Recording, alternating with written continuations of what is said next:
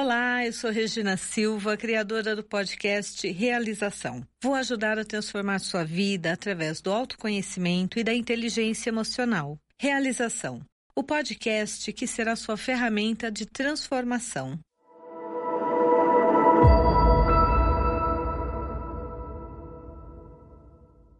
E hoje nós vamos falar sobre ansiedade o mal do século. Já falei outras vezes sobre ansiedade, mas eu acho que quando chega essa época, existem períodos onde parece que a ansiedade ela fica mais forte. Primeiro, vamos voltar lá e vamos entender um pouquinho o que é a ansiedade. Porque quando nós falamos sobre ansiedade, a ansiedade está muito ligada à questão do medo. Tanto que algumas das reações que nós temos quando nós estamos numa ansiedade, num processo de ansiedade, são exatamente emoções ou sensações similares a quando nós temos medo. Nós estamos diante de uma situação que realmente nos traz medo, um assalto, uma situação de perigo. O problema é quando isso começa a atrapalhar o nosso dia a dia. Lembrando Lembrando que, assim como todas as emoções, a emoção do medo é uma emoção saudável. Ela não é uma emoção negativa. Ela se torna negativa quando nós começamos a ter um medo em excesso. Aí sim, o que ocorre nós começamos a ter intromissões no nosso dia a dia, ou seja, nós começamos a ter problemas no nosso dia a dia por conta do medo ou da ansiedade. Quando a ansiedade se torna crônica e nós falamos que a pessoa está tendo uma crise de ansiedade, e quando nós falamos sobre a ansiedade em si, o que, que eu estou dizendo? Então vamos relembrar o que é o medo. O medo é uma emoção verdadeira que tem uma reação fisiológica própria. Então, normalmente, quando você entra numa situação de medo, primeira coisa, você trava os seus esfínteres, ou seja, você trava o seu corpo inteiro ou você foge. Quando você trava o seu corpo, a primeira coisa que ocorre, a tua pressão cai. A tua pressão cai automaticamente, suas mãos ficam geladas, você tem aquele frio na barriga, você paralisou, você relaxou, que acontece normalmente, você muitas vezes tem o desconforto de não controlar os seus seus esfíncteres, tá? Isso gera. Como você trava muito, o que isso provoca? Isso provoca falta de ar, a sensação de não se conseguir respirar. O que outra coisa que acontece tem pessoas começam a entrar no processo de hiperventilação. A boca fica seca, Algumas pessoas sentem formigamentos, outras pessoas falam que sente muito calor. Normalmente, quando tem o calor, é porque isso está ligado a um pouquinho da raiva. Então, é interessante nós observarmos o que nós somos estimulados a viver a ansiedade em algumas situações. Então, na época em que nós vivemos hoje, o que ocorre? O tempo inteiro nós temos uma cobrança de não estarmos dando conta. E quando nós não estamos dando conta, o que isso gera em nós? Medo. E quando nós sentimos medo, qual é a nossa reação? Ficarmos ansiosos. Algumas pessoas realmente ficam no medo. E quando elas ficam no medo, o que ocorre? Ocorre que ela fica paralisada e ela não consegue fazer as coisas. E nessa paralisação, às vezes nós confundimos isso com a procrastinação. Eu tenho tanto medo que eu não quero lidar com aquilo. Eu faço qualquer negócio para não lidar com aquela situação. Então eu vou enrolando. Quando eu entro na ansiedade, e a ansiedade ela já é uma emoção de disfarce. Qual é a grande sacada? Uma emoção verdadeira, ela tem uma reação fisiológica própria. Como ela tem uma reação fisiológica própria, ela tem uma duração, uma intensidade curta, pequena, já quando nós vivemos uma emoção de disfarce, o que ocorre é que aquela emoção, como ela não tem uma reação fisiológica própria, é como se ela conseguisse aumentar o seu tempo de duração. Isso faz com que a sua intensidade seja menor do que de uma emoção verdadeira. Então não é aquela a emoção verdadeira, ela é uma explosão. A emoção de disfarce é um contínuo. Por isso que tem pessoas que dizem que sente ódio por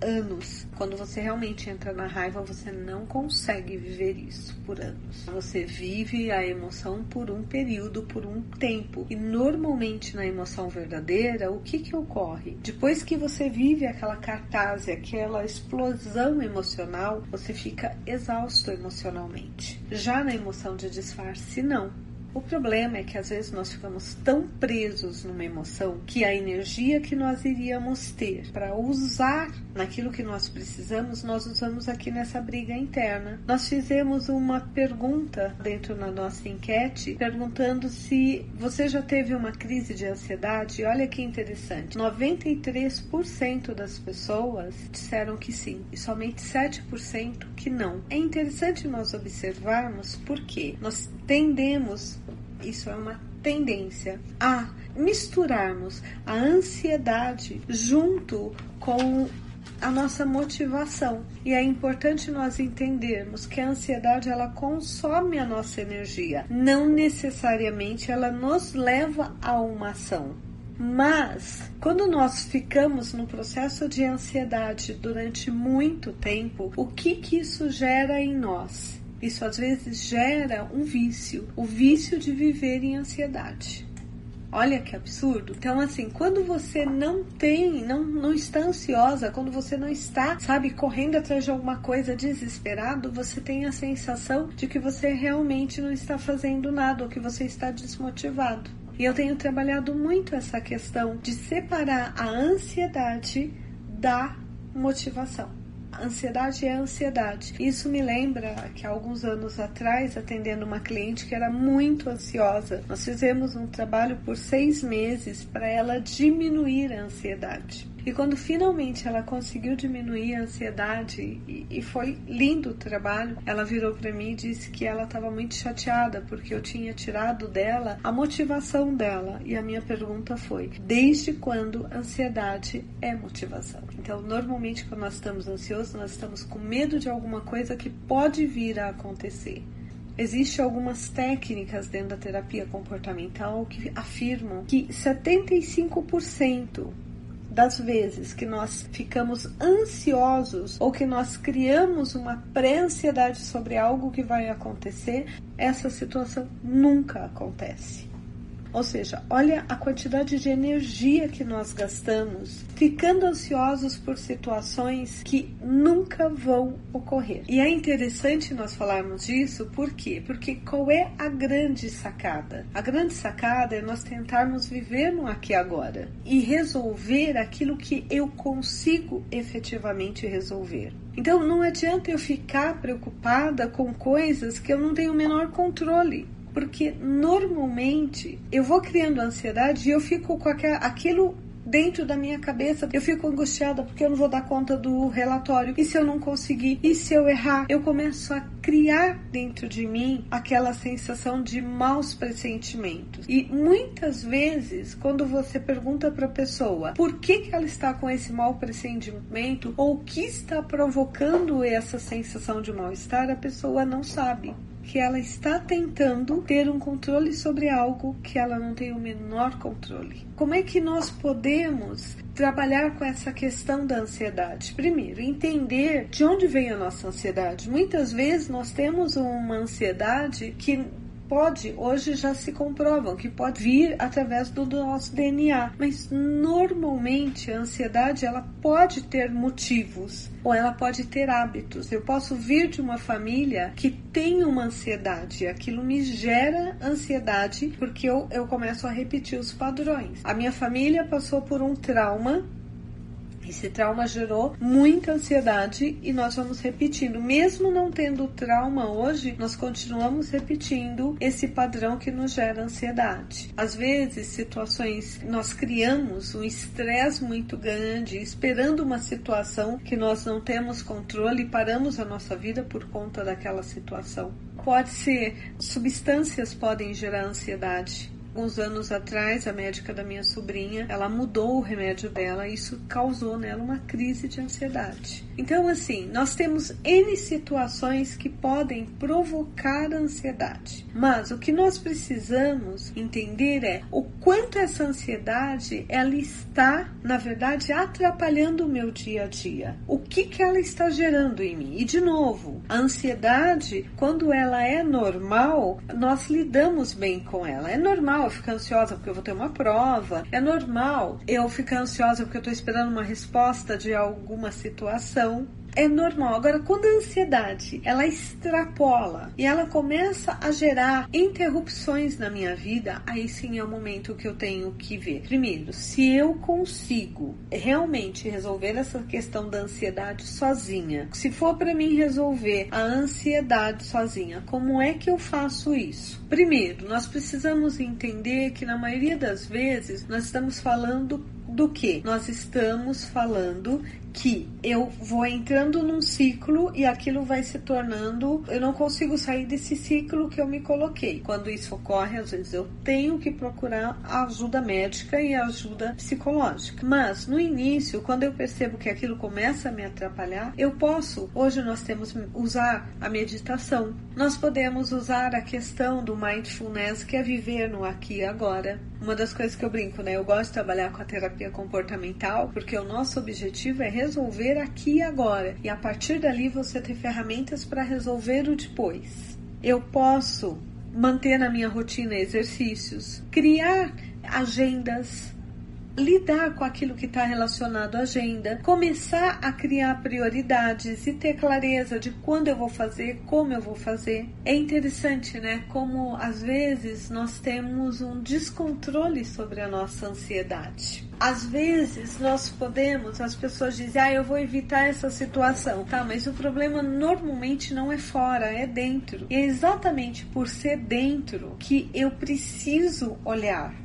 eu preciso ver, às vezes, a ansiedade pode me ajudar a fugir de algumas situações. Em vez de eu me preocupar com aquilo que é importante, eu fico preocupada com aquilo que eu sei que talvez nunca ocorra. Nossa mente é muito interessante. Quando nós entendemos a nossa mente, eu sou apaixonada por ela há mais de 30 anos e ainda me encanto. Então, é importante nós entendermos. Primeira pergunta é: a minha ansiedade, ela está atrapalhando o meu cotidiano? Ela está atrapalhando as minhas escolhas? Ela está atrapalhando o meu dia a dia, o meu cotidiano. Ela me provoca insônia, ela está me fazendo ficar tão ansiosa que às vezes eu como excessivamente ou eu deixo de comer.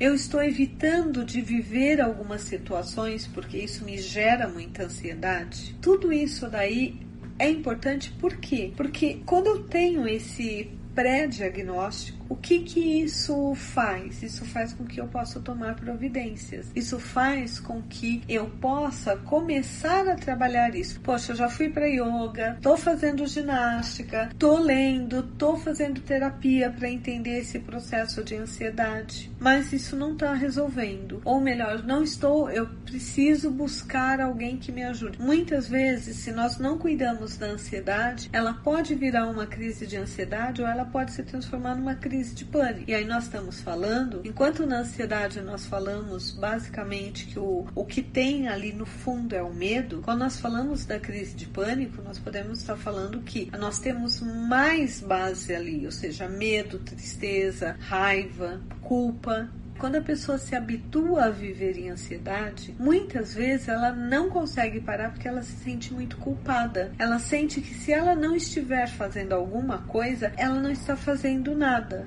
Esse dia eu estava trabalhando com uma cliente exatamente isso. Eu estava trabalhando essa questão de poder parar, de poder descansar, de poder não fazer nada. E ela me disse o seguinte: ela falou, olha, eu me sinto culpada quando eu não faço nada. E esses dias a minha filha me disse que parece que eu sou viciada em ansiedade, porque eu estou sempre procurando alguma coisa para me deixar ansiosa. É disso que eu falo do vício. Óbvio que quando nós falamos que nós já transformamos a ansiedade normal num transtorno de ansiedade, normalmente é comum que como nós ficamos naquele processo de tentar controlar o futuro, nós começamos a criar dentro de nós pensamentos negativos. Ou seja, nós começamos a nos tornarmos mais pessimistas.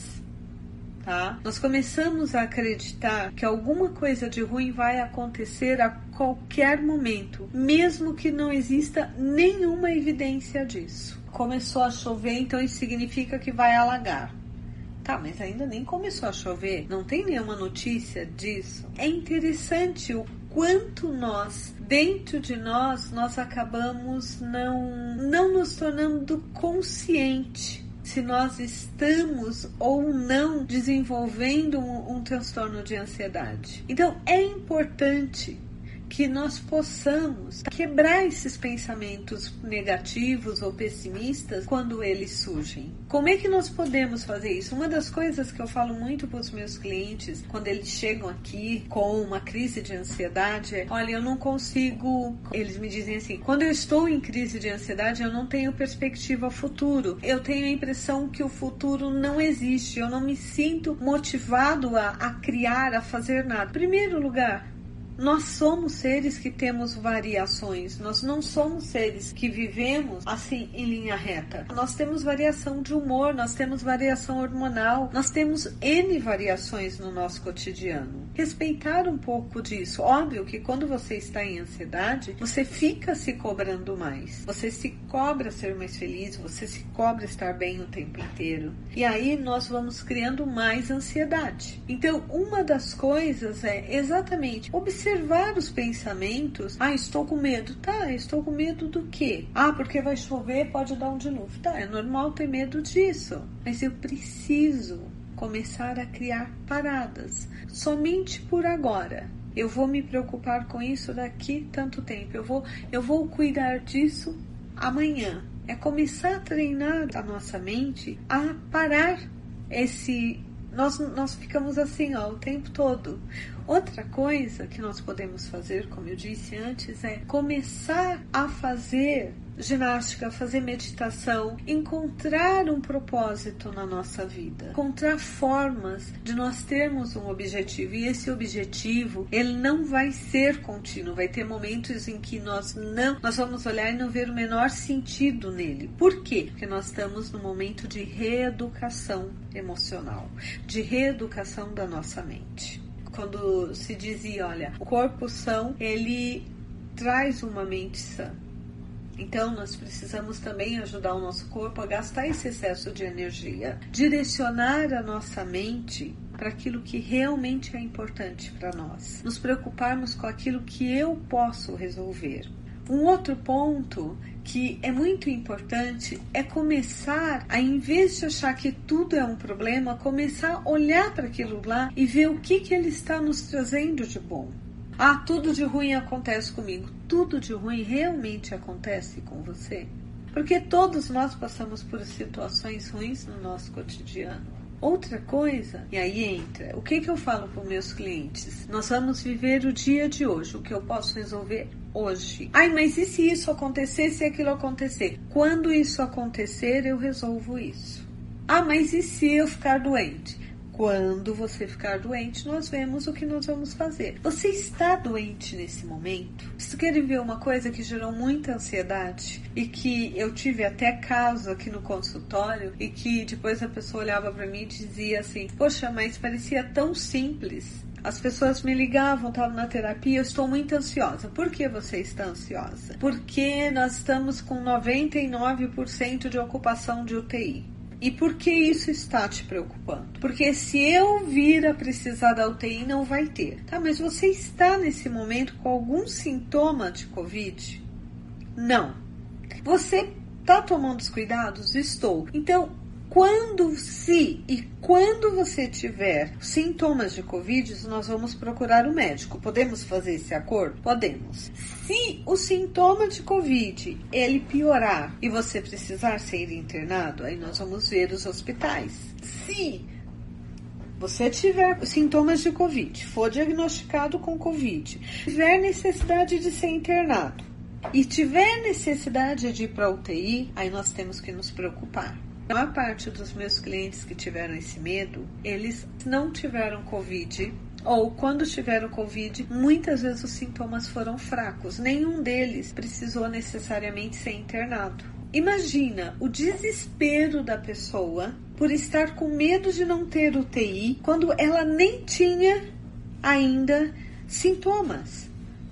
E quando as coisas ficaram mais claras, com alguns clientes eu cheguei a brincar e dizer: então, Agora que nós não temos risco de UTI, você ainda está preocupado? Pô, Regina, você está brincando. Não. O que acontece? Nós vamos criando medo e nós vamos criando um monstro dentro de nós e nós vamos alimentando. No caso da Covid, o ano passado, todos nós passamos por isso. Você ligava a televisão, você entrava em qualquer lugar, tava lá falando sobre não sei quantas pessoas estão morrendo. Sim, eu entendo que é sério mas você há de convir comigo. Eu posso fazer a minha parte. Quando eu tiver, se eu tiver, aí eu posso ver o que eu vou fazer. Isso é viver no aqui e agora. Mesmo agora, o que, que eu posso fazer? Eu posso lavar minhas mãos continuamente, eu posso usar máscara em lugares que tem mais pessoas, eu posso cuidar da minha alimentação, eu posso ter um propósito do que eu vou fazer na minha vida, eu posso ter um livro para ler, eu posso ter a minha agenda para cumprir. Todas essas ações, elas nos ajudam a efetivamente diminuir esse campo de proliferação da ansiedade. Continua no próximo episódio.